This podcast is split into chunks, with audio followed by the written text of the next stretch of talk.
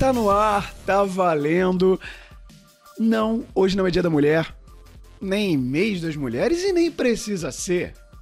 Sempre é tempo de trazer para pauta o tema do episódio de hoje. Eu sou o Nélio Xavier, host do Insider, e no board desse episódio, sim, no board, porque hoje é só board aqui. No board desse episódio, eu tenho comigo elas. Ela que é VP Global de Vendas e Marketing Vamos ver se eu vou falar certo. Na Shopvalu. Falei certo? Shopvalu? Chop Value. Chop Value. Cara, eu tenho que testar muito inglês para apresentar essas, essas, pessoas. TEDx Speaker, Board Member, Creator no LinkedIn no Peixe 30, direto do Canadá para a mesa do Insider. Seja muito bem-vinda, Tatiane Vita. Bom dia, todo mundo. Prazer estar aqui. Obrigada pelo convite. Boa, Nélio. boa, Tati. Imagina. Para completar a nossa mesa, ela é CFO Latina America na GE Power Conversion. Tô falando que é muito inglês, é muita Power Conversion. com mais de com mais de uma com quase duas décadas de experiência em gestão de finanças, ela é a primeira mulher nessa posição na GE Power Conversion. Muito obrigado, Mari, pela dica. Seja muito bem-vinda à mesa do Insider, Poliana Casal. Obrigada, Nélio. Obrigada, gente. É, tô bem, tô bem ansiosa para hoje. Estava bem ansiosa, meu primeiro podcast. Eu sou fã de podcast, podcast, estou até nervosa, mas estou animada. Meu primeiro podcast. Meu também. Ah, tá vendo? Quando eu tiver. gente. Sério? Primeiro podcast vocês Sério? duas. Das Ai, duas. O meu também, nessa semana. o meu é essa semana. Essa semana. Que legal, estou Gente, estreando a Podosfera é. com Insider. Tá vendo? Começamos muito bem, né, Tati? Nossa. Começamos top de linha, que isso. Top of Mind. Insider. Olha só, e vocês já ouviram a voz dela aqui para fechar a nossa mesa. A nossa co-host não poderia ser outra co-host, a mulher da nova economia. Lá vem mais inglês. Sócia e head de Corporate Relation na Fisher Venture Builder das cadeiras de reunião. Nas cadeiras de reunião. Ela tá vindo das cadeiras de reunião da ONU para essa bancada. Quem poderia ser? Amanda Graciano tá de volta na mesa do Insider. Hello! Tô brincando. Como vocês estão? É um prazer estar aqui. Gente, que lindo! É estreia! Vai ser muito bom. Acho que o papo vai ser uma delícia. Muito bom estar por aqui, gente. Oi, oi. Boa, boa. E olha só, o que eu falei da ONU, não é mentira, não. Tava lá no LinkedIn dela dar uma olhada. A Amanda estava na ONU semana passada, meu. Aqui é. Tem, a gente tem co-host que foi receber prêmio Cannes, a atriz. Aí tem a outra co-host que está na ONU se reunindo. Pelo amor Mas de Deus. Mas foi isso mesmo. Foi a primeira viagem para os Estados Unidos a convite da ONU para ir no evento na ONU antes da Assembleia Geral. Isso é muito legal. Que honra estar tá É, eu tenho que dar um F5 meu. no LinkedIn dessas pessoas para poder fazer uma boa apresentação. Então vamos lá, um rostinho da pauta. Talvez você ouve, percebeu que eu sou o único homem dessa mesa, então aqui de fato hoje eu tô para aprender eu tô para conseguir pulverizar uma palavra necessária. E talvez você que tá agora com fone no ouvido, que é homem, não faça ideia, mas as ouvintes insiderianas, as mulheres que ouvem esse podcast, sim, Ideia do que, Nélio? Ideia da importância de ter alguém lá no topo que te represente, que sirva de exemplo para você. Por isso, hoje nós vamos conversar sobre a presença de mulheres no board de empresas, em cargos executivos, de decisão. E qual o impacto disso também para a marca, para a empresa? Como criar mais oportunidades para buscar uma paridade de presença de gênero no ambiente profissional, principalmente nessas posições de grande liderança? Então, nós vamos, através da experiência da Polly, da Tati, da Amanda, de quem está aqui na mesa, entender esses e outros pontos relevantes sobre a presença feminina nessas posições de comando. Gabriel, sobe o BG. Gabriel é a voz na consciência, é o editor, tá, gente? Gabriel, sobe o BG e bora para a pauta de hoje.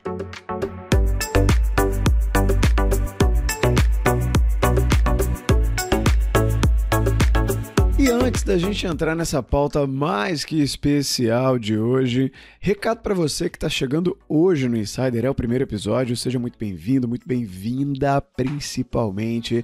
Nós temos um episódio zero aqui no feed, eu tô falando dele por quê? Para você não ficar perdido, perdida. Lá tem a explicação do que é o podcast, sobre o que nós falamos, quem nós já recebemos aqui nessas quatro temporadas de podcast.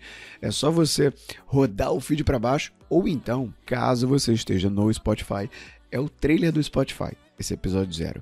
E ele é bem curtinho, tá? Tem menos de cinco minutos. Agora, gostou da vibe, gostou da energia? Tá no Spotify, tá no Apple Podcast, tá no YouTube, vendo, ouvindo isso aqui, clica no botão de seguir seguir, assinar, se inscrever, para quê? Para não perder nenhum episódio. Se você é daquelas pessoas distraídas que se esquece facilmente das coisas, como eu, ativa a notificação, clica no sininho, tem um sininho no Spotify, no YouTube também tem esse sininho. Tá perto aí do perfil, do lado do botão de seguir, para quê? Ah, Nelly, você vai ficar me enchendo o saco com notificação? Claro que não. É um episódio por semana. Acabou. Sabe o que vai acontecer quando você clicar no sininho? Toda terça, 11 horas, você vai receber um aviso lá no topo do teu celular. Olha que isso não existia há algum tempo atrás. Então, uma baita de uma vantagem. Ativa a notificação que você vai ser lembrado de um novo conteúdo tão bom quanto esse que está por vir. Agora sim, bora para a pauta.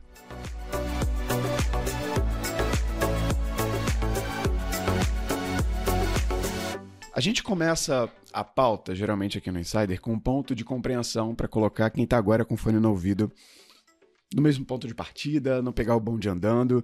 Então, eu já vou jogar essa primeira para você, Tati. Já se prepara aí.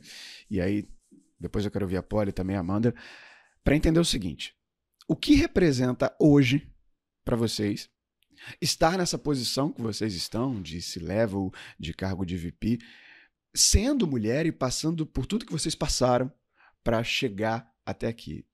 Um ponto de representação. O que é isso para vocês? Vai lá, Tati. Primeiro, que é possível. Se eu cheguei, quer dizer que muitas outras podem chegar, né? É, segundo, que eu já chego com essa afirmação. Né? As pessoas que me contratam desde 2020, é, os CEOs, as pessoas com quem eu conversei, me contrataram um dos motivos por me contratarem é porque eu estou defendendo isso também e entenderam que é preciso mais mulheres nessas posições. Então, eu acho que mostrar que é possível e trazer a pauta para o board é, seria a minha resposta. Legal. Você, Polly? Eu acho que dá um orgulho danado, sabe? Quando eu assumi aqui em 2020 essa posição, eu, eu não tinha ciência. A Mari que, que trouxe para mim, que é a nossa líder de comunicação, comunicações, que falou: pô, você é a primeira CFO mulher. Sabe o que eu não tinha realizado? Porque para mim, o que importa para mim é entregar o meu trabalho da melhor forma, sabe? Eu cresci na organização, né, e tá hoje no C-level, é fruto da minha conquista. Então, quando ela trouxe para mim, eu falei, cara, e aí eu fico assim, né? Por que, que mulher tem que ter? Ah, a primeira mulher CFO, você até anunciou assim, né, Nélia? A primeira mulher CFO. Quando um homem é CFO, ninguém fala, ah, o homem CFO, é o CFO. Mas quando é uma mulher, precisa vir do adjetivo, né? Precisa vir de um, complemento, a mulher. Então, eu, eu nunca tinha realizado isso. Só que hoje, estando nessa posição, eu entendo que eu, eu tenho uma representatividade. E é importante ter. E isso é exemplo. E hoje eu entendo que eu sou exemplo, né, para várias mulheres aqui da organização. Legal, legal isso. Deixa eu só fazer um parêntese, inclusive, porque a Mari entrou, eu não sei se a Mari tá no, tá no evento ainda, que a gente tá falando esses dias, ela tava numa correria gigante. É bom até. Mari, você tá podendo só abrir o mic para eu te apresentar que eu cometi a gafe de passar batido? É quando a gente tem intimidade com a pessoa, falar, ah, é a Mari, mas a Tati Amanda não conhecem a Mari, né? A Mari é líder de comunicação da GE Power Conversion. Mari, você pode se apresentar rapidinho para Tati e para Amanda? Porque a Polly também te citou Oi, aqui. Tati, oi, Amanda. Eu só não consigo abrir a câmera. Eu sou Mariana, sou líder de comunicação aqui da Interno. E eu estou há oito meses nessa posição, trabalhando aí junto com a Polly, que tem sido uma das nossas inspirações como uma mulher numa posição que normalmente é ocupada, né, por homens, mas ela consegue trazer de uma forma super leve de que é possível estar nessa posição pela sua postura, pela sua, é, vamos dizer assim, pelas suas conquistas, né, e pelo seu trabalho. E eu tô aqui tentando ajudar a gente a promover cada vez mais esse mundo feminino no time dos boards. Boa. Boa, Mari, obrigado. Agora deixa eu finalizar esse primeiro ponto aqui com a Amanda, tendo essa experiência aqui, né, de um lado financeiro, com a Poliana, ela conseguindo enxergar agora que ela representa, que ela tem esse ponto, ela mencionou, né, a primeira mulher, e aí quando tem um homem, não tem, né, esse adjetivo de ser o primeiro, e isso destaca, deixa mais claro a importância. A Tatiana já mencionou até nos bastidores aqui, que a gente estava quase queimando pauta, eu não tinha apertado o REC para gravar, mas já da, da jornada que ela já tem nessas posições, trazendo isso, eu quero ouvir de ti, Amanda, que fez transição de carreira recentemente, você puxa a bandeira também, não só da presença feminina, mas da presença feminina negra em lugares de economia, de inovação, de tecnologia, que é majoritariamente masculino. A gente já falou muito sobre isso, mas tem uma pauta que é para falar sobre isso agora, então eu quero entender como você vê essa, essa tua posição, o que isso representa. Nossa, acho que tem algumas coisas, né? Eu acho que, sem dúvida nenhuma, essa de você conseguir ver a Tati, a Polly, eu, a Mara, enfim, tantas outras mulheres ascendendo socialmente, você vê que dá sim para também comandar a empresa, ter vida pessoal tudo junto, assim como os homens já fazem há anos e parecia que para a mulher não dava eu, eu sinto que, putz, a gente começa a mostrar que é possível, né? Que de fato aquela lógica do se você se esforçar, talvez dê certo, ela começa a virar realidade. Porque o que eu conheço de mulher que se esforçou e, tipo, não deu certo, sabe? Que achava que ela era o problema do sistema, mas na verdade era o sistema que estava impedindo que a gente ascendesse. Então, eu, eu sinto, assim, que, putz, parece que dá para ir, sabe? É quase. Tem uma frase que ela, é, que ela é clássica, né? Que é aquela coisa do você só consegue sonhar com aquilo que você vê. Né? Então, até então, a gente não tinha mulheres em C-level, porque não tinha, e você não sabia que dava, né? Eu brinco muito nisso. A gente brincou o caso da ONU, olha que coisa engraçada. Eu nunca, não tinha passado na minha cabeça ir para Nova York, assim. Ah, não tinha sonhado. Aí eu brinquei assim, eu falei assim, putz, mas a gente foi lá sem ter sonhado, né? Olha que loucura. Agora a gente sabe que dá, o que mais que dá para sonhar a partir de agora? Porque é meio isso, assim, né? Tipo, putz, na hora que você sonha, você cria uma estratégia mínima para como chegar lá, como é que você vai conversar. Acho que para mim esse tem lá.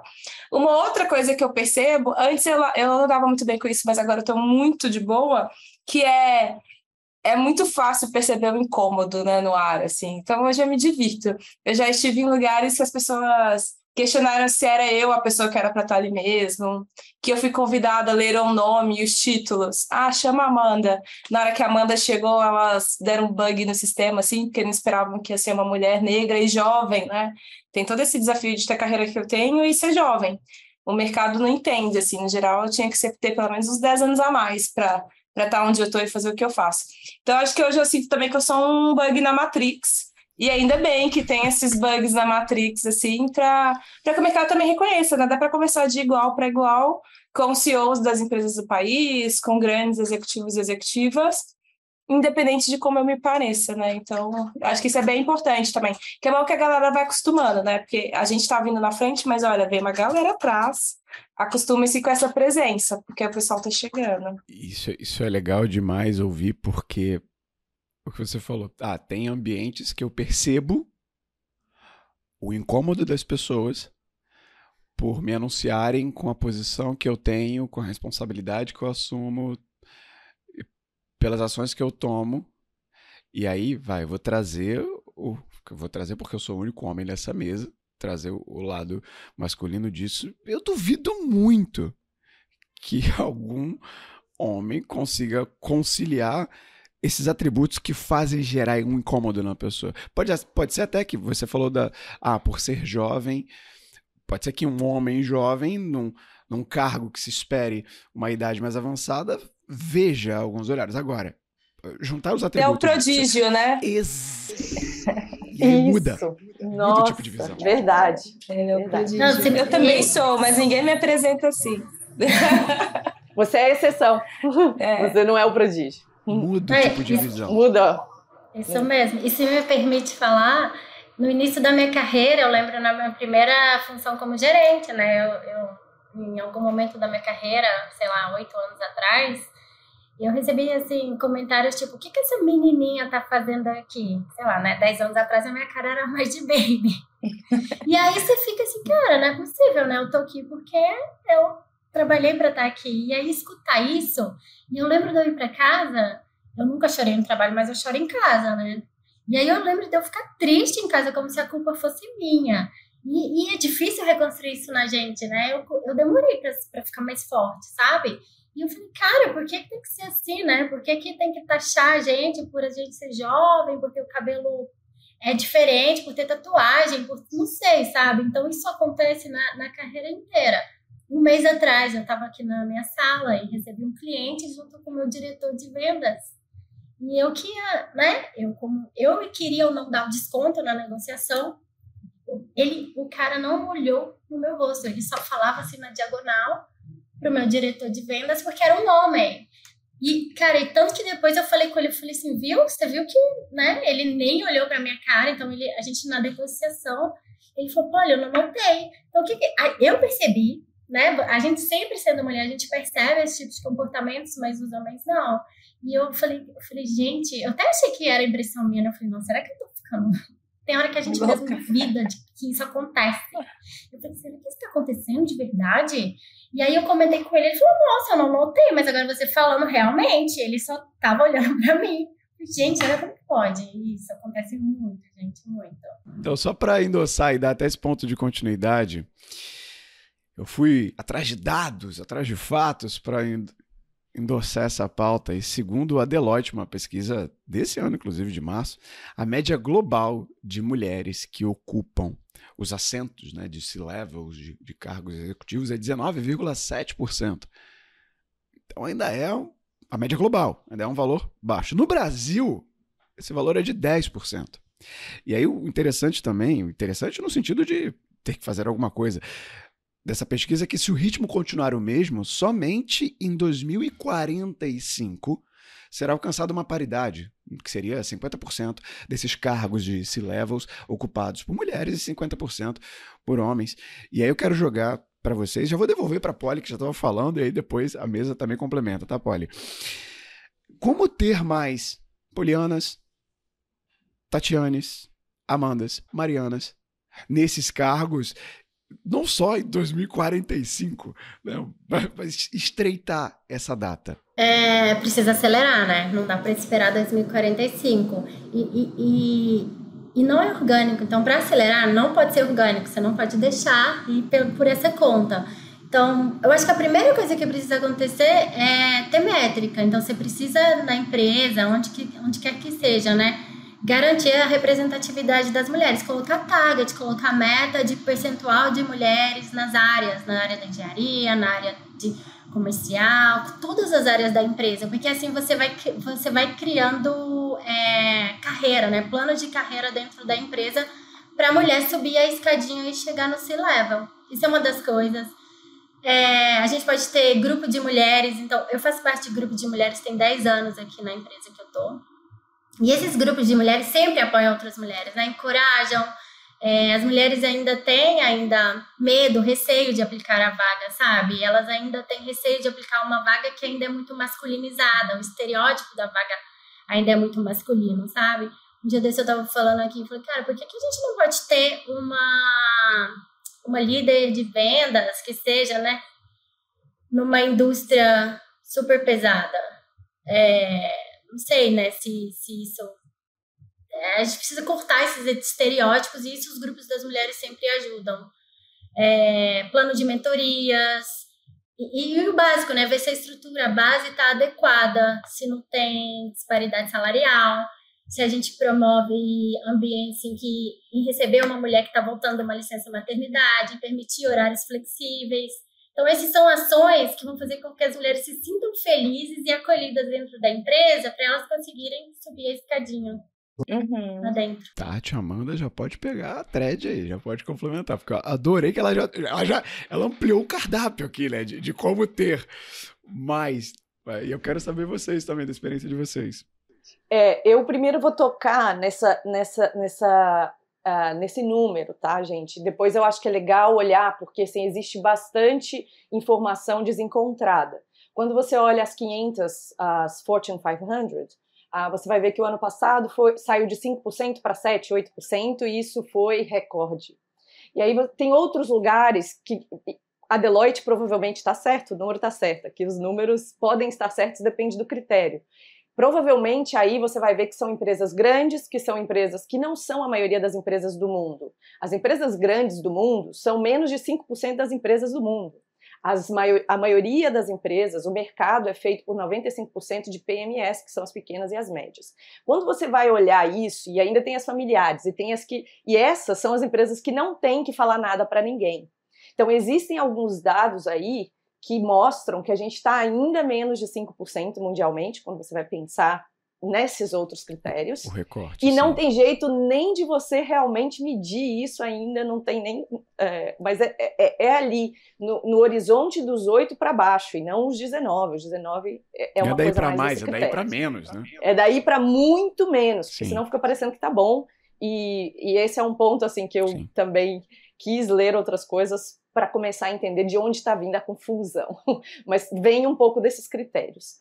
Eu acho que tocando nisso, porque aí na minha experiência foi assim também. Eu comecei a falar sobre isso também, principalmente porque eu comecei a perceber que em todos os lugares que eu vou, peraí, eu sou a primeira mulher, ou a única mulher, ou a. Entende? O que, que é isso, né? Deixa eu, deixa eu entender sobre isso.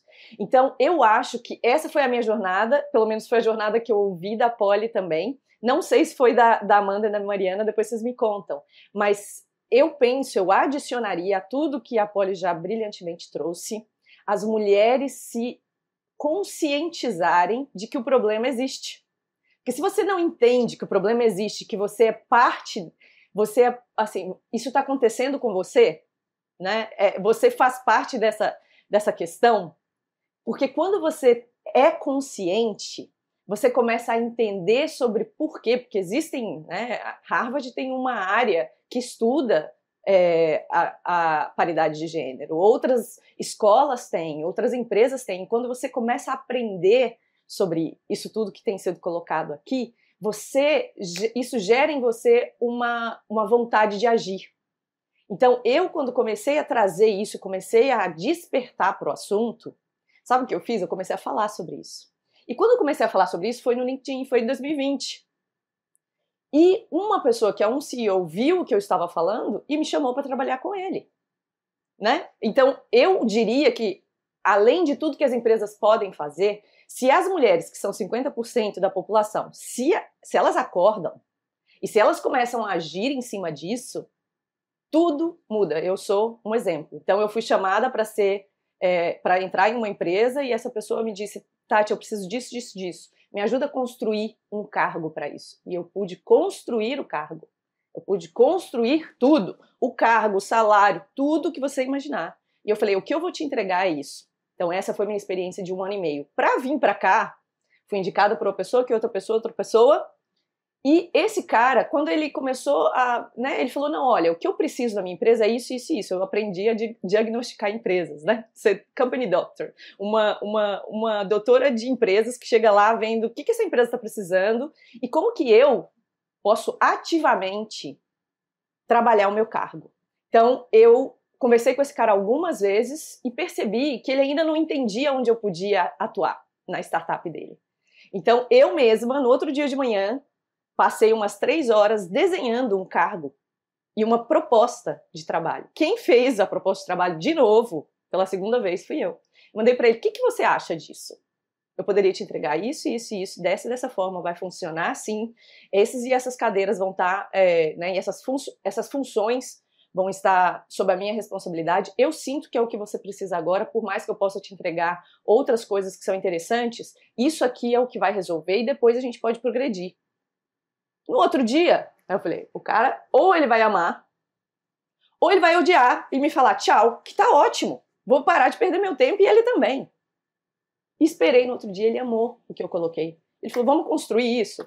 E comecei a falar tudo que eu eu construí o cargo. E de novo eu construí o cargo. De novo eu construí os entregáveis. De novo eu construí inclusive o salário. Ele falou, onde que tá esse salário? Gente, pay scale, eu fiz isso duas vezes, nas duas empresas que eu trabalhei. Pay scale mundial, qual é o salário desse cargo nessa cidade. Eu não vou falar de Brasil, vou falar nessa cidade. nessa cidade. E ele mandou uma pergunta assim, porque essa pergunta é uma pergunta armadilha, principalmente para as mulheres. A gente não sabe se valorizar. Então, a gente não sabe se comparar no mercado. Falo por mim. Eu, pelo menos, não sabia. Eu aprendi. Então, fui para o mercado e falei: olha, essa posição na cidade de Vancouver, nesse momento, está tanto a tanto. Esse é o range que eu queria trabalhar com você.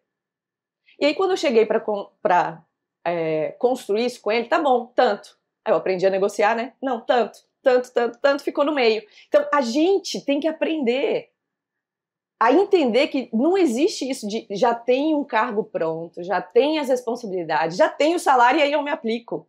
Faz o contrário. E as mulheres que estão fazendo isso, é, se elas perceberem que existe essa oportunidade, elas vão entender a carreira delas de uma outra forma, com um protagonismo, que eu acho que esse protagonismo que vai mudar esses números. O outro número que eu abordo ali no meu TEDx é que, na verdade, o Fórum é, Econômico Mundial diz que a, gente, a, paridade de gênero vai acontecer em 268 anos. Nossa Senhora! 268 anos. 45 era muito. 200. Depois você assiste meu TEDx, fica aqui o convite, assistam. assistam o link vai estar é um aqui na descrição. Botar o link na Ótimo. descrição. Gente, assistam porque é um discurso totalmente assim que leva a mulher a despertar. Eu pensei nisso. O que, que me levou a despertar? Então, eu, claro, gostaria de despertar homens, mulheres, todo mundo. Mas se as mulheres se despertarem assistindo esse, esse TEDx, muita coisa vai mudar.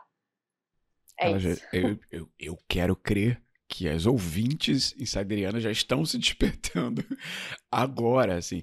E aí, só fazendo o gancho para jogar para Amanda, a, a Poliana mencionou o ponto do receio das mulheres se candidatarem a algumas vagas que são majoritariamente vistas como masculinas, e aí fazendo o gancho de outro risco que você, você teve um, um estopinho, um ligar de consciência para a importância de você ocupar esse espaço e até criar os espaços. Uhum. Você olhou, não tem isso aqui, beleza, eu crio e eu vou atrás. Então, são dois pontos de conexão que eu vejo que se encaixa muito né, nesse ponto de pauta. Eu quero jogar para Amanda também, Amanda.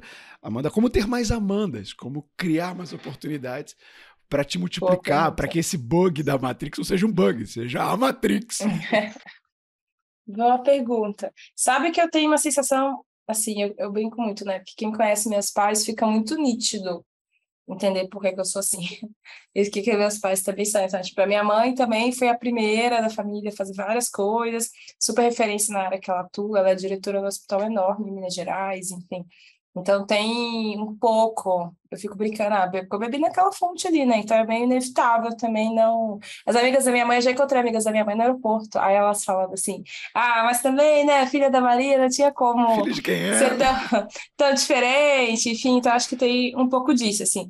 Então acho que tem sim um despertar, mas eu acho que o papel da pessoa aliada ele é muito importante também, né? Porque, por exemplo, é, num país igual o nosso e que várias pessoas vivem é, uma insegurança alimentar, uma insegurança doméstica tão grande, mesmo a mulher tendo despertado, o fato dela despertar também pode colocar a vida dela em risco. É, a gente vive uma caixa que ela é muito complexa, assim. Então, eu falo do papel do aliado, porque às vezes a gente. Sabe aquela coisa de você ver que a coisa está errada, aí você finge que você não está vendo? Ó, hoje eu brinco que é tipo assim: a pessoa que é isentona, ela tá do lado de quem está fazendo a coisa errada, né? Então, o fato de você não falar, não abrir a boca, não apoiar, não nada, você está concordando com a coisa que está imposta.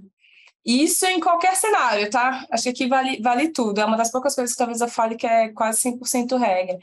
Então, eu tenho, eu tenho uma amiga que ela fala muito, Dani Junco. Ela fala assim que se você é, se entende como aliado isso não te custa, você não é aliado. Então, ou isso vai te custar tempo, ou vai custar dinheiro, ou vai te custar relacionamento, porque você vai ter que fazer ponta e conectar. Isso tem que te fazer se movimentar de alguma forma. Se você fala que é aliado, põe a bandeirinha do aliado e fica, ah, eu apoio as mulheres, ah, eu apoio os indígenas tal. Sentado na bunda de casa não vai fazer diferença nenhuma, né? Eu acho que para mim tem esse ponto. E por que, que eu falo das pessoas aliadas?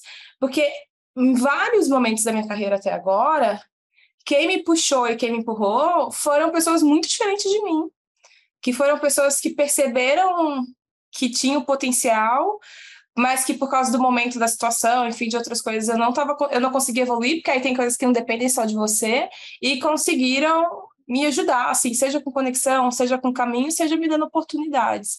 É, e isso é muito importante, assim, quando eu falo também do, do papel da pessoa aliada. Claro que a gente se fortalece quando a gente volta para nós, né, que é o que a Polly falou. Então, eu sou cheia de grupo, de amiga que é executiva, de amiga que está empreendendo, de mulheres negras. A própria coisa que a gente brincou da ONU, a gente foi a maior delegação de executivos e empresários, né, negros na ONU pela primeira vez, assim, na vida. Nunca se viu tantas pessoas negras brasileiras num evento desse da ONU. Então, isso é super significativo. E era engraçado porque era todo mundo amigo, assim, a gente já se conhecia de outras situações. Então, o fato é que a gente se fortalece. Para mim tem a coisa do, do, exemplo, mas eu acho que no país tipo nosso, isso para mim impacta bastante. E aí tem uma outra coisa que não é da minha cabeça, que é tipo assim, se você até agora não se convenceu de que é errado, vamos para a estatística. Todo mundo gosta de matemática. Tem mais mulher no mundo do que homem. Então, se tem mais mulher no mundo do que homem, qual que é a lógica que só os homens estão controlando, né? As organizações, os governos, as empresas, faz sentido nenhum, assim. Não faz sentido. O ponto que não faz sentido, a gente precisa começar a mudar. E aí eu acho que não é um em detrimento do outro, sabe? Eu acho que é um e o outro. Acho que na hora que você dá um espaço para outras pessoas crescerem, todo mundo cresce. Para mim, essa, essa lógica ela é sempre um ganha-ganha, assim. Não é que, nossa, as mulheres, meu Deus, e os homens. Isso não é real. Isso é balela, alguém inventou. Aí vai todo mundo crescer junto. Então, para mim, tem um potencial, assim, que a gente ainda não alcançou, nem tocou nele, pela nossa incapacidade de conseguir olhar para o outro como alguém que vai ajudar a gente a crescer, e não necessariamente alguém que vai substituir a gente, meu Deus, acabou, vai todo mundo embora. Sei lá, eu, não, eu desconheço quem opera assim. É, mas isso fica claro nos comentários dos conteúdos que a gente traz que tocam Total. essa pauta do jeito que você coloca, né, Amanda? Sim. Fica claríssimo, porque fica parecendo que é um... ninguém está pedindo que as mulheres sejam no... 95% dos cargos. ninguém está pedindo, não é uma competição, não é. A gente não está pedindo é, uma, uma, substituição. Sexos, né? É, é, ao contrário. O que a gente está pedindo é mais representatividade, mais espaço e, na verdade, tocando para isso. E hoje eu vejo vejo, sabe, Nélia, assim, ouvindo as, a, as três perspectivas, eu acho que é legal ouvir da Mariana também, se ela puder adicionar, é muito legal, porque eu vejo as três coisas operando juntas. Se essas, se sabe, essa parte que a, a, a Polly trouxe, que são as empresas, as mulheres encontrando, a parte que eu estou falando um pouco mais do empreendedorismo de carreira depois que você se desperta, que não é verdade para todas as mulheres como a Amanda bem colocou, não é verdade para todas as mulheres. Tem algumas que têm outras, vão ter outras dificuldades que eu não tive, mas que outras que estão no meu, na mesma posição que eu, vão conseguir com o que eu estou trazendo. E tem a dela. Então, se você junta tudo isso, que transformação que você consegue trazer, né? Não, eu acho que eu uma acho... não exclui a outra, né? Acho que adiciona. Não, e... E tem um outro ponto, Nélio, que a Jennifer, você vai conhecer a Jennifer, né? A Jennifer logo Semana menos. que vem a gente vai gravar. É, logo menos ela vai, vocês vão ver ela aqui também. A gente é super amiga e ela tem uma startup que chama-se Candidate Mulher, que é meio para tentar ajudar a gente a hackear esse ponto, né? E aí eu lembro dela comentando uma vez que numa negociação tinha um executivo falando assim: não, mas é absurdo, como é que eu vou criar um processo seletivo só para mulheres? Eu não posso abaixar a régua, porque veja bem, para tal. E aí ela virou, para mim, essa foi uma sacada de gênio. Eu falei, putz, como é que pode, né? Tem uma hora assim que você que realmente tem uns negócios que surgem na nossa divina. mente. É, não tem explicação. Aí ela virou e falou assim: não, aí eu perguntei para ele: quantas vezes no processo seletivo comum você selecionou uma pessoa e deu errado? Tipo, ela não performou, ou a gente, vocês acharam que em três meses ia ser suficiente, ou deu errado mesmo, às vezes os critérios que vocês criaram não funcionou. Aí o executivo falou assim: nossa, várias vezes. Isso aconteceu muitas vezes. E como que essa pessoa era? Aí ele falou: era um homem. Ela falou: então qual que é o problema de uma vez na vida se assumir e só olhar para uma régua diferente, né? Assim, se você já fez isso tantas vezes pelo outro lado, por que, que você está com medo? Você já errou várias vezes sendo homem. Por que, que você está com medo de colocar uma mulher, de falar que é uma mulher se ela der errado, igual é mais uma para sua conta. Ela falou: eu suspeito que vai dar mais certo. Mas ainda assim, se der errado, é só mais um nesses um milhão de homens aí que você contratou e deu errado. Aí disse que o moço não conseguiu nem nem inventar mais nada. Falar, ah, tudo bem. Agora eu não consigo nem fugir para falar, não, veja bem, né? Vou conversar com uma outra empresa. Eles acabaram fechando e deu certo. Mas é, às vezes eu acho que é preciso, assim, da gente virar as cabecinhas que não estão pensando e falar, olha só, eu não estou contra, mas olha só como é que está uma regra posta. Vamos só mudar um pedacinho assim, ó. Vamos ver como é que funciona. Se funcionar um pouquinho melhor, a gente continua, né? Que é essa paciência, né? Paciência de João, que tem que ter para fazer as coisas mudarem. Não, uma vez aqui, né, para complementar e fechar, a gente estava com um processo de seleção interno e aí eu falei é, com um dos diretores, né, eu sou a única mulher do board, então já dá para saber que a maioria é homem, né, às vezes é difícil aí colocar alguma ideia. E eu falei, cara, vamos considerar a fulana para essa vaga? Ah, mas eu já perguntei ela, ela falou que não quer.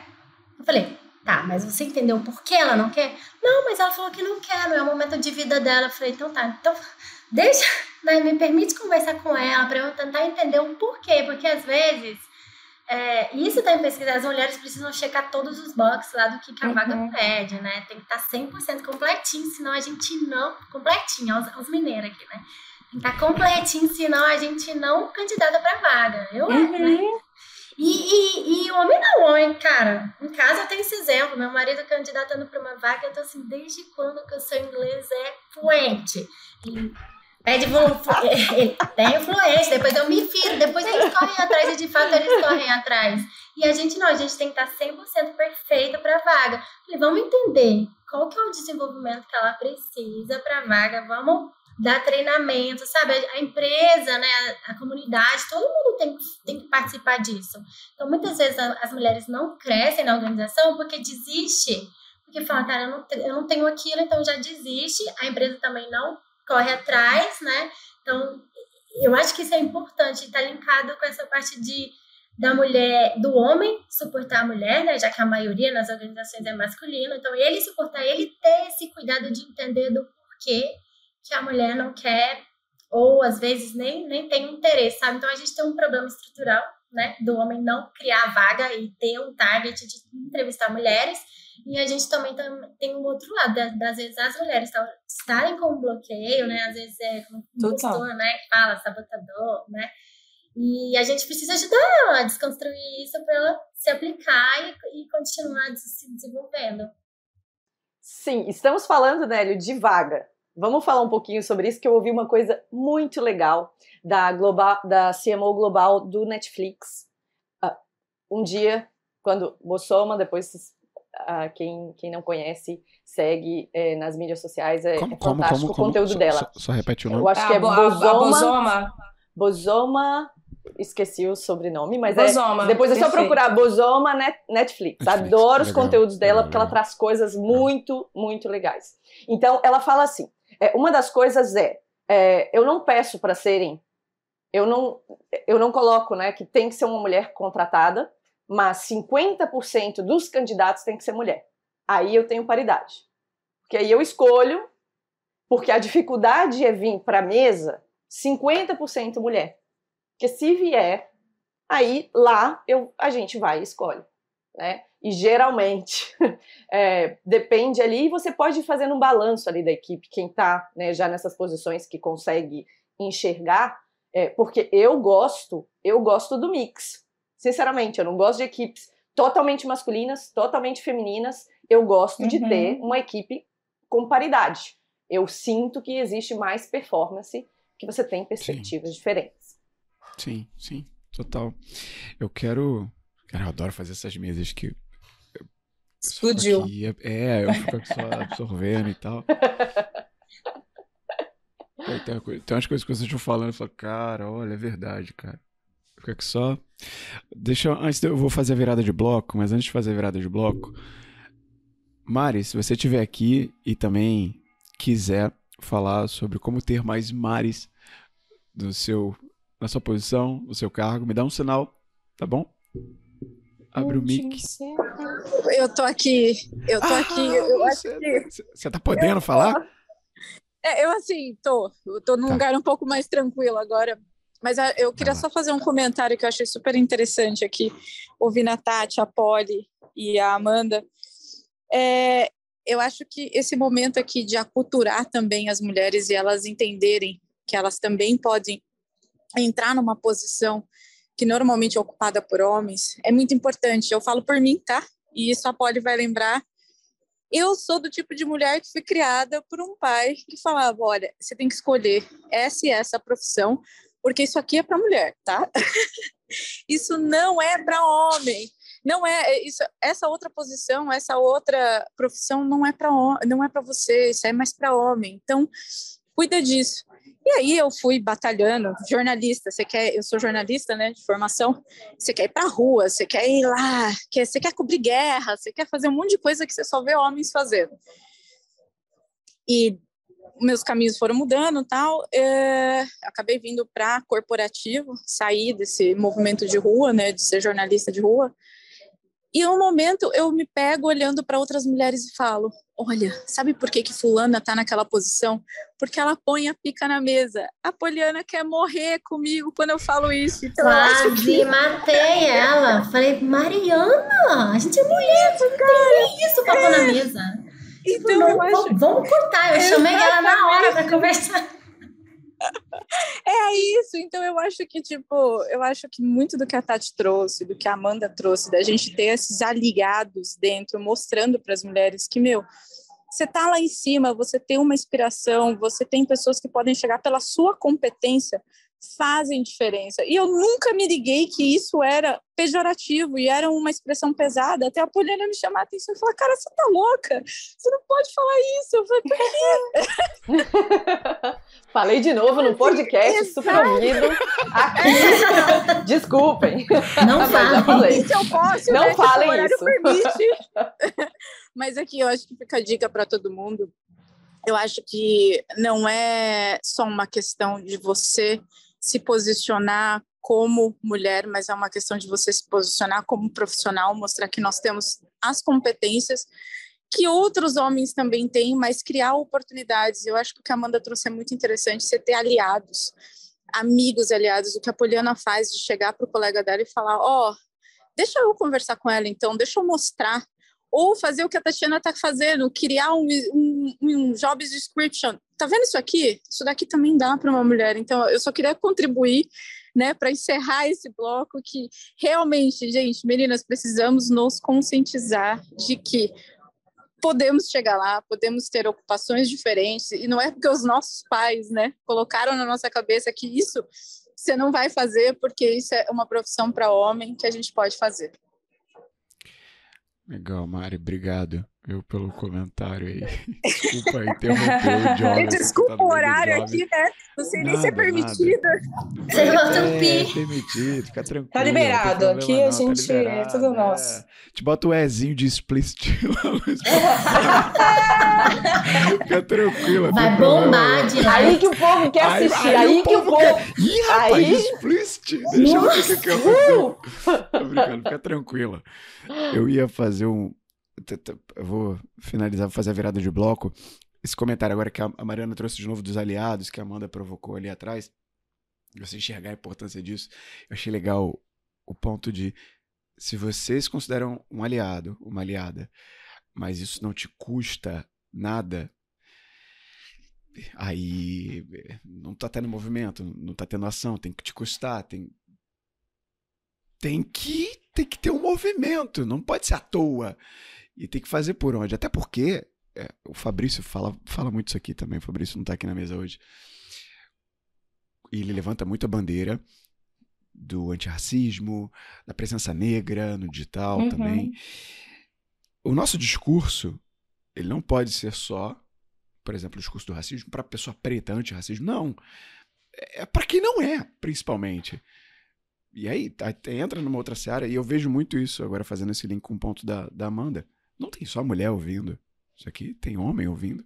Tem, não tem só mulheres em posições de grande liderança ouvindo. Não, tem mulheres que estão começando a sua jornada de carreira. E aí esse ponto, nossa, esse ponto do aliado me pegou de jeito aqui. Eu gostei, eu só queria ressaltar isso que foi dito. E agora, assim, fazendo a virada de bloco, você tá gostando? A gente já tem quase 40 minutos de papo, não chegamos já no terceiro ponto da pauta. Vai ter que fazer a parte 2 desse episódio aqui, tá rendendo, meu. Tá rendendo. Tá gostando do, do episódio, tá gostando da conversa?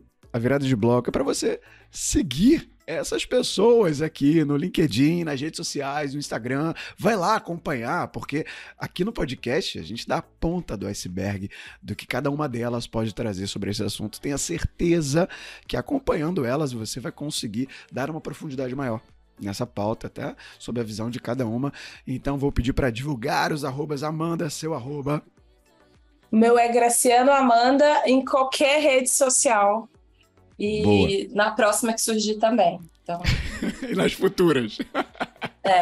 é. Porque o podcast fica para eternidade, né? Vai que a pessoa tá ouvindo isso aqui em 2030. Então, eu Uau. tenho certeza que várias da que a gente usa vai acabar aqui no, no tempo. Então, vai ter outras. Maria, ai meu Deus, a previsão de futuro aqui. E, então, e clica no nome da Amanda que você vai ser redirecionado direto lá pro LinkedIn dela. Tatiane Vita, seu arroba.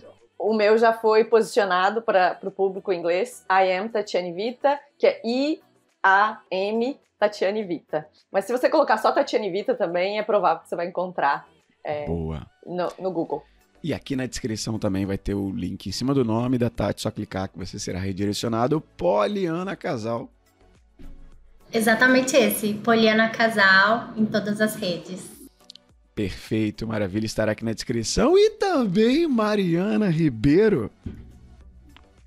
Arroba Mariana Ribeiro. Simples. Boa, Boa Mari. Ribeiro. Maravilha. E o arroba Insider Podcast no Instagram, no LinkedIn, e assim como a Amanda disse, nas redes sociais futuras, caso você esteja ouvindo isso aqui, não em 2022, mas em anos para frente. Não se esquece, além de seguir, compartilhar, mandar essa conversa para o mundo. Tá ouvindo? Você ouviu isso e acha, cara, tem mais gente que precisa ouvir. Não, não dá para ficar só aqui nos meus ouvidos. Passa adiante, marca a gente, porque eu tenho certeza que marcando a Polly, a Tati, a Mari, a Amanda, eu também, o Insider, a gente vai entrar em contato contigo, deixa a gente saber quem é você e, claro, para finalizar essa virada de bloco. Tá gostando? Tá gostando muito? Tá gostando muito, muito, muito? Então avalia a gente, dá as cinco estrelas. Eu costumo falar, nós não somos motoristas de Uber, mas cinco estrelas no Spotify, cinco estrelas no Apple Podcasts é um baita sinal de confiança. Para quem está chegando agora no podcast, não conhece e vê lá as avaliações positivas, até hoje estamos invictos, já com mais de 70 avaliações, todas cinco estrelas. Então, deixa sua avaliação. Nossa audiência é bem maior, tem muita gente que ouve e ainda não avalia. Para aí 5 segundos. Não precisa nem parar de ouvir. É só você dar um voltar aí no player, que você vai lá no topo do perfil e ó, cinco estrelas. No Apple Podcast dá pra deixar um comentário também. Se você deixar um comentário, nossa, aí eu vou querer ser teu amigo. Agora sim, vamos lá, vamos voltar para nossa pauta, que essa virada de bloco já foi grande demais, meu Deus do céu. Seguinte, eu Vou aproveitar aqui o, o eixo de dados. A Tati trouxe mais dados, a Amanda também, a Polly também. Foram dados pra caramba. Vou trazer um, um, outro ponto aqui, já que a gente já falou de vagas também. Segundo a Forbes, empresas com CEOs femininas, eu posso botar o link dessas pesquisas na descrição, tá? Para vocês terem acesso. Se, empresas com CEOs femininas apresentam melhores retornos com até 20% mais valorização de ações. E aí eu quero jogar isso para a mesa com a seguinte, seguinte questão. O que vocês entendem que Olha, temos um bebezinho aqui, só viu? Desculpa, gente, eu esqueci de fechar. Meu, meu filho não, acabou não, de acordar. Não, não tem que pedir desculpa, não. Não, relaxa. São sete é. da manhã. Fica tranquila, fica tranquila. Legal. Qual o nome? É ele ou ela? Liam. Liam. Ele já veio aqui e abriu, mamãe, vem. Tipo, tá na tá sua na hora. hora. já acabou. É, é, é. Pode deixar esse pessoal aí, que agora Lia, é a sua prioridade, ele tá certo. É, muito espertíssimo. Não, não falta muito não, Lia, já, já, já estamos nos caminhando pro final. Então, voltando aqui à pergunta. Empresas com CEOs femininas apresentam melhores retornos, segundo a Forbes, com até 20% mais valorização de ações. Então, eu quero, a partir desse ponto, jogar para vocês, jogar para Amanda agora o que vocês entendem que diferencia uma liderança feminina de uma liderança masculina, tendo até em vista esse resultado e outros resultados que vocês também podem trazer? Pega oh, e lá vai, lá vai usar isso como clique, pronto, para divulgar o coisa. Olha o ponto, olha o corte, olha o corte. Mas acho que da minha experiência lidando Putz, eu fui head de startups no Cuba, né? Tipo, eu conheci as maiores startups desse país. É, e hoje a gente está construindo a próxima onda, né? Das maiores startups lá na Fischer. Eu posso falar com 99% de certeza que eu sinto que as mulheres chegam mais preparadas nessas posições. Muito por tudo que a gente falou, né? Então, é, a gente dá o extra mile o tempo inteiro, a gente tem mais 50 coisas no checklist se precisar ir lá aprovar. Então, acho que a, as mulheres acabam chegando muito mais preparadas e muito mais estudadas etc., para estar tá ali ocupando uma posição de CEO do que o homem, justamente porque tem essa preocupação do do se preparar, do se especializar e do estar tá sempre pronta, né? O que faz também que se a gente for jogar uma média de idade, talvez as mulheres cheguem nessas posições um pouco mais velhas do que os homens mesmo, né? Justamente por causa desse desse preparo. Então, para mim acho que esse é um ponto e um outro que o mercado fala muito isso, né? energia feminina, masculina, tem a liderança chante, enfim, você vai ter algumas linhas é, de estudo, mas de fato não é ser Aí vocês me corrigem se eu estiver errada, tá? Mas eu tenho percebido que não é mais o perfil técnico. Então, por exemplo, a, a pessoa que é o melhor vendedor vai ser o melhor chefe da área de vendas. Em que mundo, assim? Isso não faz o menor sentido. Isso é um negócio que, sei lá, juntou né, eu te amo, mas assim, deve ter estado um tanto de homem lá e decidiu isso, porque não tem explicação lógica. A melhor pessoa gestora vai ser a melhor pessoa que entende de pessoas né? E aí o time dela vai ser um excelente time que vai ter as habilidades técnicas suficientes para executar aquele trabalho. Eu sinto que mulheres, no geral, que não dá também porque todo mundo é diferente, mas essa energia feminina que a gente tanto fala é uma energia que é muito mais consciente do papel das pessoas à sua volta para a execução em si, né? É, e aí, olha você ver que maluquice, porque eu estava aqui olhando algumas coisas, o Tim Cook, que hoje é o presidente da Apple, saiu uma matéria dele aonde? Depois eu mando para vocês qual é o portal. Na BBC. Aí o título é ótimo, é de hoje, do dia que a gente está gravando, que ele fala assim: não existem boas desculpas para explicar o gap de mulheres no mercado. Aí é muito bom, né? Porque ele já está assim, gente. Todas as minhas executivas são ótimas. Não existe uma desculpa boa mais para não ter mulheres no mercado de trabalho. E eu acho que os resultados já têm falado por si só, né? Por isso que eu falo que vem vindo uma galera, aguardem, assim, porque eu conheço muita, tem muita mulher extremamente competente aí no mercado. Legal, quero, quero derivar essa para a Polly. Polly, como é que você enxerga também essa diferença de, de liderança da mulher, já trazendo os pontos que, que a Amanda já conseguiu colocar para gente aqui? Eu acho que tá, tá muito linkado com o que a Amanda falou, né? A mulher tem um lado mais é, soft skills, né? As habilidades que não são mais tão técnicas. Então, ela, ela traz uma certa empatia para o ambiente, sabe? Eu acho que a mulher pensa mais no, no time, é, pensa, tem mais esse cuidado. A gente está todo o tempo multitasking, todo o tempo. Então, a gente tem esse pensamento sistêmico do impacto no, na organização inteira, não só no time, mas também no resultado. É, sabe? Então a gente ao mesmo tempo está pensando no curto prazo, está lá no longo prazo, é, a gente consegue fazer essas viradas de chaves bem rápidas. Então eu acho que isso, isso contribui, né? Um ambiente diverso na organização, é, acho que a gente falou no início, né? Não é só ter mulher na organização, é ter um ambiente diverso, é ter pessoas de cor preta, pessoas mulheres, é, gêneros diferentes, é, idades diferentes, né? Então você tem, tem gente mais sênior na empresa, né? Com idade é, mais avançada, assim, e gente da geração nova, geração. Nem sei que geração que a gente tá mais, né? Essas novas aí. Não me lembro. não, eu acho que é Z, não é? Que os é. milênios já estão, é. Os milênios já não, são gerentes de vocês, pelo menos. É, já são, exato. Eu acho que esse mix de diversidade traz resultados diferentes. Você tem todo mundo igual, né? Homem branco, cis, fazendo a mesma coisa, você vai entregar o mesmo resultado. Você quer mudar o resultado, você quer é, alavancar a empresa, quer crescer 20%, igual você falou, né? Tem mulheres no board, aí a pesquisa da, da, da Forbes aumenta 20% o resultado. É, é medido isso, né? Não é ninguém está contando uma historinha para colocar a mulher no, no cargo, né? Para dar emprego para a mulher, não é isso. É, o que a Amanda trouxe agora da fala do, do Tim Cook, não foi? Acho que Tim, Tim Cook, Cook. É. é. Não tem mais boas desculpas para não ter mulheres nesses cargos. Já diz também por si só, né? Além desse ponto da, da empatia que você trouxe, essa visão diferente, o que a Amanda também comentou, e eu vou fazer o gancho agora para ti, Tati, da dela, da, da mulher chegar mais preparada para essa posição também corrobora com um ponto do que você falou, ah, dela se preparar para uma, uma vaga e aí querer preencher todos os pontos. O que você falou também, né? É a busca de suprir aquela tudo aquilo que é feito, naturalmente a consequência positiva disso, né? A consequência negativa pode ser que você trouxe, ah, síndrome da impostora e não se candidatar e não, não progredir, mas o positivo é um preparo gigantesco e com certeza, é provavelmente maior do que homens para assumir aquela posição. Eu quero ouvir de ti, Tati, essa percepção de diferença de liderança feminina para liderança masculina. Sim, quem trouxe isso foi a Polly, né? E super bem colocado, só para dar aqui, eu acho que em uma mesa as mulheres têm que fazer isso. Quando tem uma ideia de outra mulher, principalmente, passa passa o bastão, parabéns, Polly, por ter trazido essa, essa situação aqui. Eu, eu só eu vou tentar acrescentar, é porque eu já concordo com tudo que foi falado, principalmente pela Amanda e, pra, e pela Polly. É, o, o que a gente tem, assim, a, as mulheres elas têm essa visão colaborativa, né, versus uma visão direção-resultado que geralmente os homens têm.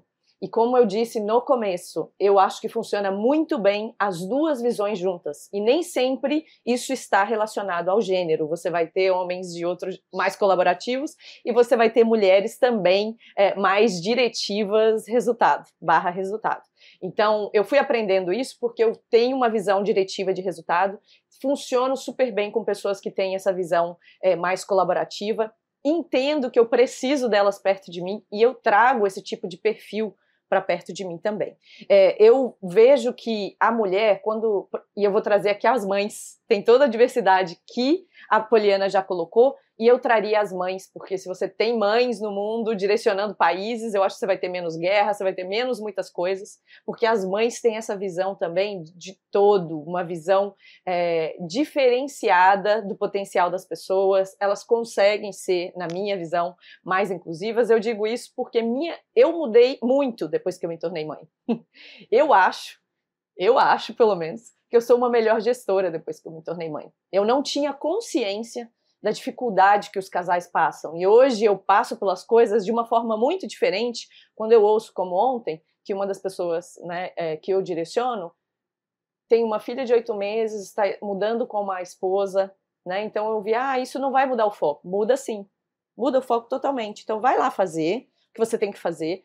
Semana que vem você volta 100% focado no que você tem que fazer. E essa semana você vai fazer uma coisa. Então, quando você tem essa, essa empatia que a Poliana colocou, e, e, e, você está nesses lugares e sente na sua pele as dificuldades, é totalmente diferente. Você vai saber o que, que aquela pessoa está passando. E é muito importante para quem está no board, que são no board, quem, quem são os. Né, você tem o seu CEO, você tem as outras pessoas, elas ouvirem a sua perspectiva, porque elas nunca pensaram nisso antes, né? Você nunca pensou nisso, por quê? Porque eu não, eu sou na empresa, sou, nós somos uma startup que aqui é muito pequena ainda e você tem poucos pais. Então não é um assunto é, tão divulgado assim, principalmente no Canadá, onde a taxa de natalidade é baixíssima. Então tudo isso você vai, vai trazendo e a mulher, eu acho que quando é mãe, ela traz essa, essa possibilidade. Tem um outro ponto também, viu? Quando você tem um, uh, uma pessoa, essa, essa, vamos colocar como imaginário masculino funcionando, vou chamar de imaginário, porque pode ser uma mulher ou um homem operando. O imaginário masculino diretivo resultado, que no caso é o meu, é esse, esse imaginário ele é complementado pelo colaborativo. Não esqueça disso. Não pode ter muita gente que pensa como eu. Não pode, porque vai ficar um negócio insustentável. E aí é nossa responsabilidade enxergar que o meu imaginário é esse e eu preciso trazer esse outro. E aí, quando você funciona com a outra pessoa, por exemplo, o CEO, o presidente, uma pessoa acima, uma pessoa lateral, né? É, os dois conversando, o negócio, o assunto vai ficar interessante. Para você não contratar mais do mesmo também lá em cima.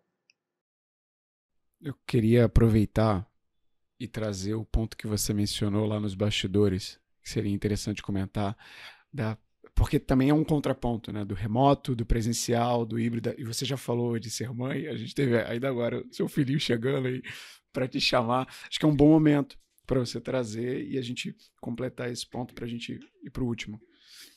Legal. Vou trazer e depois vamos colocar esse link aí também, que é um link do The New York Times, é, que fala assim: o mundo se tornou remoto e as mulheres estão indo por isso. Estão, tipo assim, estão indo em peso.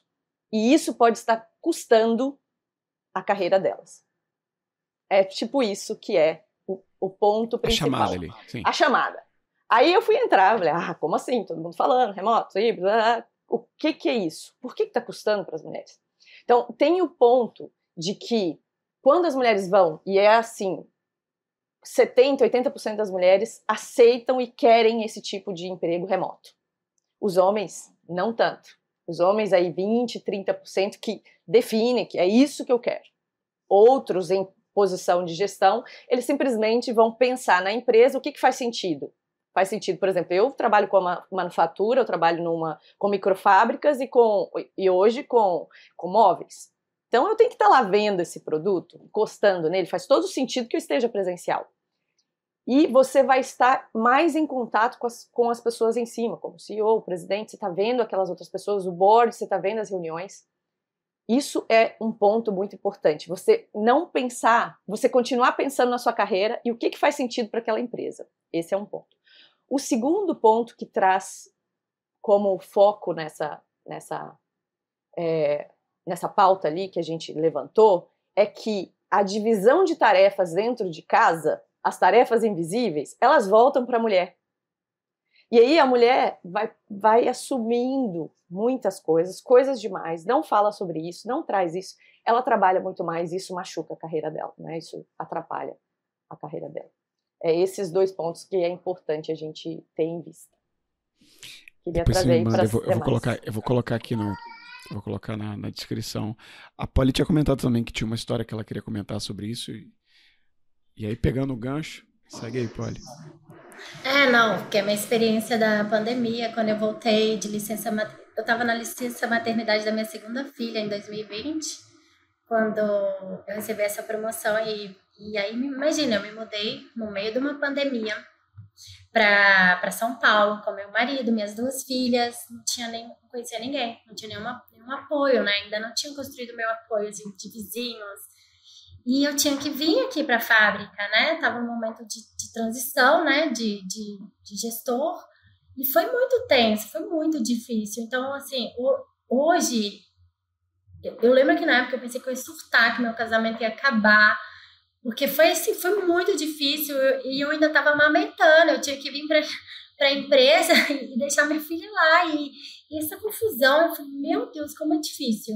E aí, quando agora, no momento pós-pandemia, que a gente retorna no modelo híbrido, né? Eu começo a entender. Eu falo, cara, eu começo a entender não só as mães, mas também os pais, né? Eu me incentivo, cara, vai na reunião da sua filha. Dá, uma, dá um tempo livre para sua esposa, né? Então, tudo bem você sair daqui e ir para a reunião da sua filha. Não é só o papel da mulher, todos esses papéis de escola, ou o que é, quer que seja, sabe? Então, a gente, a gente traz essa empatia, né? A Tati falou bem, né? Quem é mãe, é, ainda sendo do, do board, assim, num cargo mais alto, você traz esse lado materno para o trabalho, não tem como separar, não tem como. Então, isso ajuda a gente a entender o que, que acontece no time e até e aí eles até performam melhor, sabe? Depois que eu fui mãe, eu queria ser o mais produtiva possível, porque eu queria passar tempo com minhas filhas. Então, eu queria chegar em casa, eu bloqueio minha agenda tanto horário assim à noite, né? Pelo menos sete às nove da noite, fala, cara, ainda tá escrito lá, Gabi e Maria. É o horário de eu ficar com elas, de brincar, de dar comida, de dar banho. Cara, eu já tenho, né? A gente já passa o tempo inteiro fora. O dia inteiro fora. Uma culpa, gente, eu tenho uma culpa, vocês não, não têm noção, sabe? De um peso, assim, sabe? De me dedicar tanto ao trabalho e passar pouco tempo com elas. Então, mas eu faço questão de tempo de qualidade com elas quando eu tô em casa. Mas o meu marido, ele tem. A gente super divide a carga. Não tem ninguém mais pesado que o outro, sabe? Lá em casa realmente acontece. Ele faz o papel de pai, né? Presente em, em todas as situações. Então, eu tenho esse privilégio. Isso não acontece. Isso não é. Tanto que é anormal, isso, né? Isso não é a realidade das famílias brasileiras. Então, as mulheres voltando tudo do início aqui que a gente conversou, né? Para as mulheres se candidatarem, terem que largar o filho, às vezes colocar numa escolinha ou ter que pagar alguém para cuidar, às vezes sai mais caro, então ela desiste, né? Então a gente não tem um apoio assim para ajudar elas a entrarem para o mercado de trabalho e crescer dentro. Amanda, você quer puxar um complemento do que a Polly, do que a Tati trouxeram? Porque assim, eu quero, como a Tati falou, eu, eu vou me, esfor eu me esforço pela empatia, pela escuta, mas eu não sou pai e eu não vou conseguir me colocar no lugar e eu só, caramba, a Polly falando, eu tendo que amamentar e eu indo, cara, eu não faço ideia do quão difícil isso deva ser. Eu só tento imaginar, porque é uma vida. É, eu não tenho a experiência da paternidade, ainda mais no lugar da mulher. E você, você também ainda não é mãe, né? Sua mãe de pet, né? Não, e eu conto isso, e aí, desculpa, só uma, uma cortadinha. Eu conto isso porque às vezes as pessoas imaginam que a gente tá num se level, que a gente, cara, é, tá num nível que é, essas coisas não acontecem com a gente, né? Gente, acontece. Sabe, os perrengues, óbvio, né? São realidades diferentes, mas isso tudo eu tive, eu tive que gerenciar da minha maneira, né? Então, é, a gente não tá num, num palanque, não existe isso, sabe? Não existe. É, a vida continua, né? É, o trabalho faz parte da vida, né? É que a galera sei lá, alguém separou. Não, ainda não sou mãe, eu sou a mais velha de uns 30 e poucos primos, assim. Mas não. A mais velha de quatro filhos. Eu vi minha mãe virando executiva, fazendo mestrado, doutorado, se trancando no quarto para conseguir estudar. então, acho que tem um pouco disso. A gente tem, assim, tem alguns planos de ter filhos, mas eu fico brincando assim, oh, gente, mas é o mesmo corpo, né? É o corpo que tem aqui jornada, sei lá, tem até um quarto turno normalmente, mas muito consciente, assim, de que alguma hora eu vou parar. Então, tem um pouco desse tô correndo porque não vai dar, né? É gerar uma vida e tocar um projeto, é tipo tudo grande igual. eu tenho a consciência da energia que é gasta.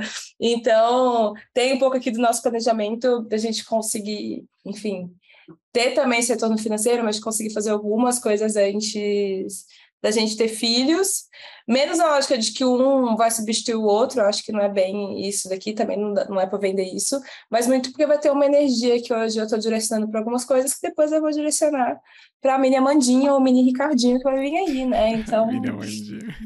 Imagina, mini Amandinha, eu já sou assim, imagina criança, não tem como, entendeu? Então, tem que se organizar assim, minimamente. Mas eu não tenho, mas para mim tem uma e a gente fala muito disso aqui em casa, que é não é que a vida acabou, né? Eu escuto muito isso de amigas que engravidaram também. Você para de ser convidada, né? Você deixa de ter ali uma vida social durante muito tempo que as pessoas tratam como tabu.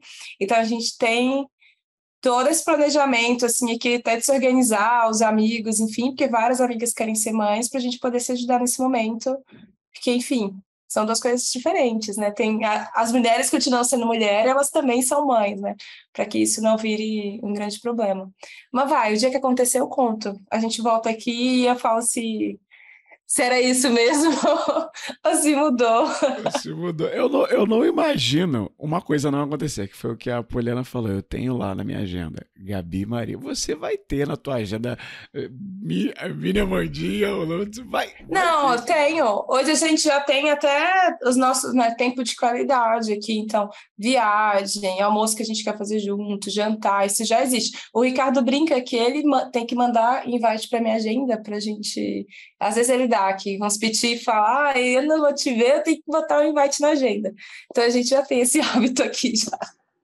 Gente, isso é tão importante que a gente está falando agora, dava até um outro episódio, né? A economia um do cuidado. Se você for pesquisar mesmo, e isso vai ficar pesado para o mundo, porque tem, é, é, são economias que estão aí operando mas ainda não foram contabilizadas porque ainda não gerou um problema, um bug no sistema, como, como brincou é, a, a, Amanda. Porque a, o que, que acontece? O peso é tão grande que o que, que acontece com, as, com os países desenvolvidos, como o Canadá? A natalidade vai lá para baixo. Aqui, no Brasil, eu tinha, eu consegui uma rede de apoio. Aqui eu só estou há 30 dias, é bem complicado. Mas, gente, é caríssimo a, educa a educação até os 5 anos. Depois dos cinco está resolvido, isso é um dos motivos por que eu vim para cá. Mas até os cinco é caríssimo de um jeito que eles estão aqui pensando, porque as mães, quando vão ter um filho, tem que estar tá num carro muito bom para conseguir pagar. E se for ter dois, ela já para a carreira, porque é, é o que a Ju falou. Oh, desculpa, Poliana falou. Não tem como. É, a, a, a família não consegue pagar por dois daycares, que é duas creches, até os cinco anos de idade.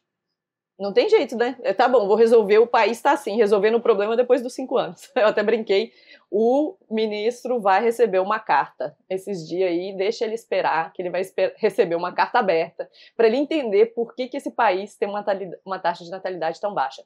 Quando isso começa a ser um problema, como está sendo aqui, aí pesa.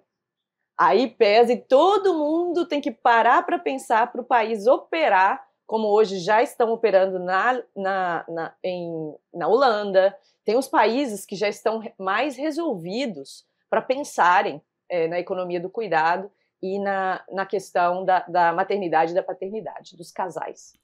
Inclusive está anotado aqui, economia do cuidado, como um radar de próxima. Alta. Isso Alta. aí dá, dá papo, viu? Porque se você for contabilizar isso aí, era uma coisa de 6 bilhões de dólares, uma coisa assim. Caramba. E... Só nos Estados Unidos, isso depois porque é onde foi feito o estudo, então depois você dá uma olhada. Rolando a pauta, já está intimada, tá bom? Vambora! Senhora Vita, para estar aqui.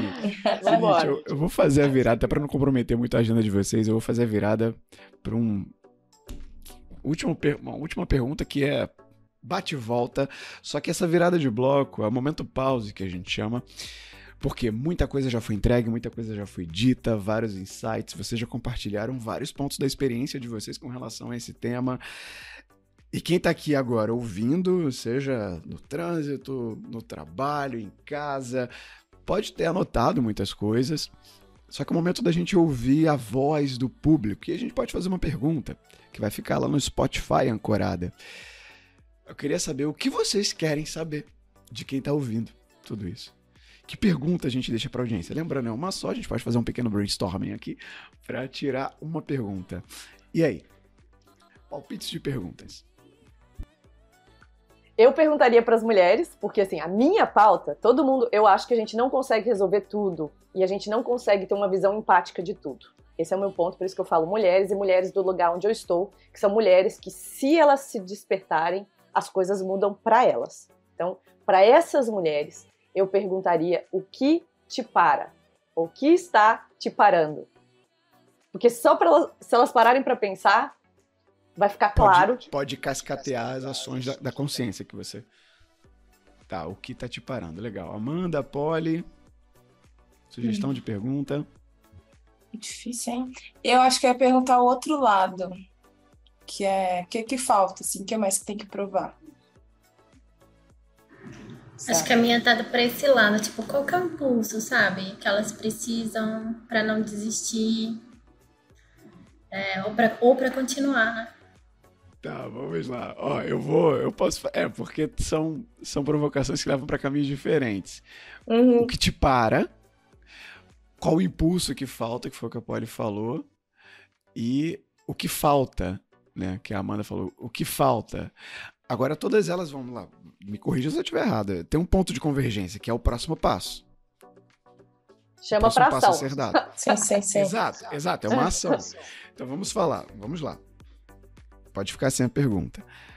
Para o próximo passo, o que tá te parando? É, quem tá ouvindo vai ouvir a realidade. Gabriel, não tira esse brainstorming, tá? Por favor, deixa o brainstorming aqui pra galera entender o contexto da pergunta. Tá, deixa o brainstorming. Para o próximo passo, o que está te parando, trazendo a realidade do que a Tati trouxe, o que falta para você chegar nesse próximo passo foi o que a Amanda trouxe e o que a Polly mencionou, o que te impulsiona, não é isso? Não foi isso, Polly? O é, o que te dá o gás, né? O que te dá o, o gás. gás. Boa, boa, boa. Ainda bem que é discursivo lá no Spotify, eles não limitam, então dá pra colocar. Você tá ouvindo faz parte desse recorte do, do público que a Tati mencionou, que a Amanda, que a Polly mencionou, responde. Deixa a gente ouvir, porque é importante entender o, o que a audiência pensa também. Esse, toda essa conversa é para você que está agora com o fone no ouvido. É porque a gente está produzindo isso. E vale destacar também, quem responde no Spotify ganha biscoito. O que é o biscoito? Terá o nome citado aqui no episódio Olha futuro só. do podcast. É... Então terá o seu nome citado aqui. Maravilha para a gente fechar a pauta, pergunta definida. É igual aquele programa da Gabi, que ela tinha aquele pinga-fogo no final e falava e vinha uhum. uma outra pergunta. Eu pensei numa pergunta até para ouvir também e deixar como legado, vai para quem está ouvindo. Esse pode, que é a seguinte, minha pauta está me fugindo aqui.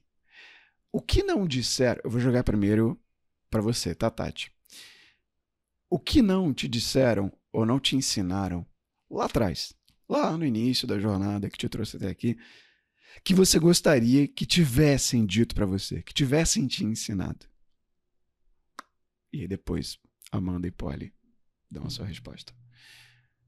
Difícil. Bo boa, per boa pergunta? Boa, boa pergunta. pergunta. Quando fala boa pergunta, tá, de, tá, Quando a pessoa fala boa pergunta, quer dizer, nunca pensei sobre isso, vou ter que ganhar, ganhar um segundinho aqui para o. Tá, tá, tá. é, legal, legal. O que não me disseram quando eu ia ter filhos é que o medo que a mulher sente, principalmente porque ela vai olhar ao redor e ela vai começar a ler sobre isso, de, de perder o próprio emprego, emprego, porque isso vai acontecer 50% das vezes quando ela voltar da licença maternidade. Não me disseram que realmente eu ia.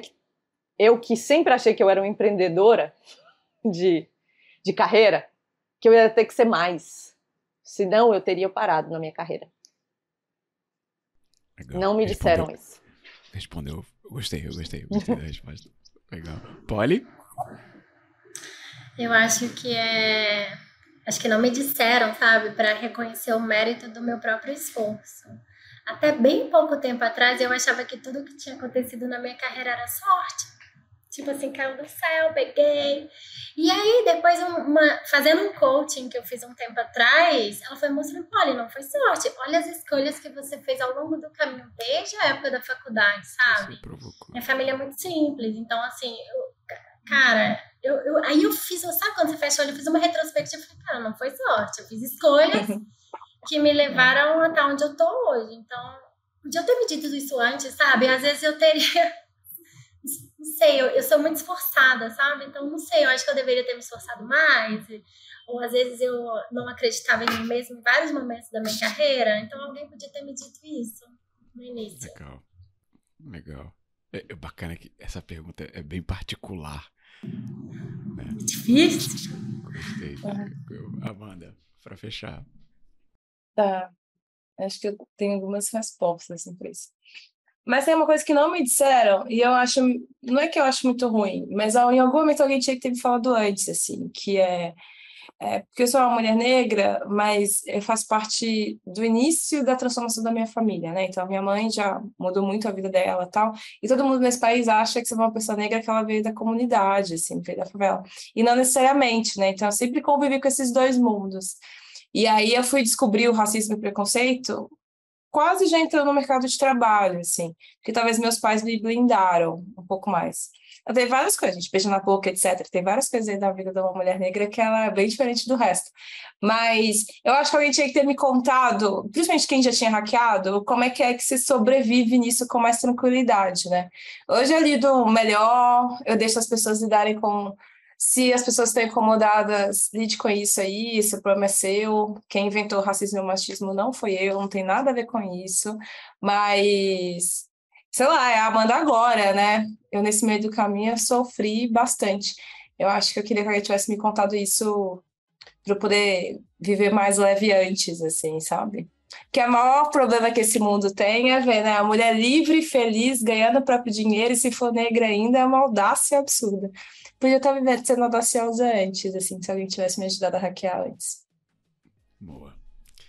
Tenho certeza que essas mensagens chegaram para mulheres e vocês provavelmente encurtaram ou ajudaram elas a não passar por pelo menos esses pontos que vocês trouxeram aqui.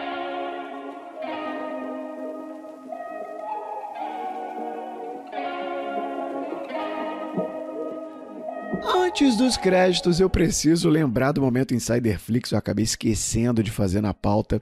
Foi uma conversa tão boa que me fez esquecer completamente o Insiderflix. O que é o Insiderflix?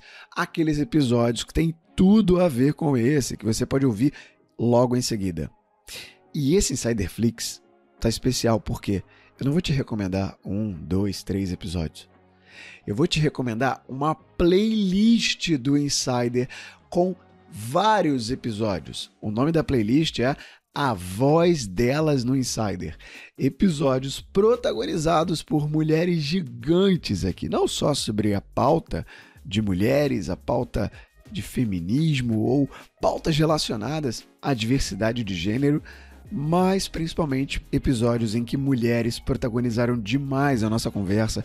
Tem um link da playlist, sim, temos uma playlist, exatamente lá no Spotify. Essa playlist vai estar aqui na descrição para você clicar e aproveitar essa maratona Insiderflix só sobre essa pauta. Agora sim, os créditos do programa de hoje. Produção e roteiro: Lohana Souza e Nélio Xavier. Edição de áudio é por ele, Gabriel Matos. Capa e ilustração feita por Michael Moura. Marketing Social. Bruno Melo, Elizabeth Gradia da apresentação nas vozes de Nélio Xavier e Amanda Graciano.